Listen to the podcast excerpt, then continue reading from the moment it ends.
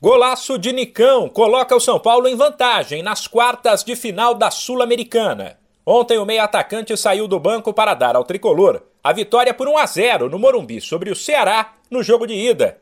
Com isso, o São Paulo precisará apenas do empate na volta, quarta que vem, em Fortaleza. O belo chute de Nicão em diagonal da entrada da área, sem chances para o goleiro, foi o que desequilibrou um jogo de nível técnico baixo sem muito brilho de nenhum dos dois lados. As chances de gol até apareceram, só que às vezes mais por falhas de marcação que por méritos dos atacantes. Fato é que depois de sofrer o gol já na segunda etapa, o Ceará se perdeu e o São Paulo poderia ter ampliado, mas o goleiro João Ricardo pegou um pênalti de Caleri.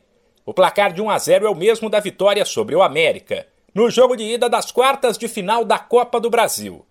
Para o técnico Rogério Ceni é uma vantagem pequena. E os próximos dias, com decisões nos dois torneios, em meio a jogos duros pelo Brasileirão, serão complicados. A vantagem é muito pequena.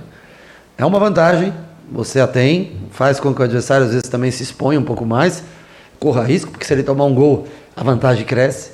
Será contra o Palmeiras em 10 contra 11, até o último minuto batendo no Palmeiras, pressionando o Palmeiras. Então, você já imagina o quanto vai ser difícil, tanto contra o América do Mancini, quanto contra o Ceará do Marquinho. Dois jogos bem complicados na, nas duas competições. E além do brasileiro, que tem dois jogos bem tranquilos contra Flamengo e, e Red Bull. Já o autor do gol, Nicão, duas vezes campeão da Sul-Americana com o Atlético Paranaense e que ainda não se firmou no São Paulo, falou sobre o gol e sobre ser experiente nesse tipo de torneio. Uma competição que eu pude pude vencer ela duas vezes, então é, entendo, conheço um pouco dessa, dessa competição, uma competição internacional, né, onde um jogo que eu sempre digo que se encaixa melhor pra, com as minhas características, um jogo de muito contato, né, onde juiz, os juízes dão pouca,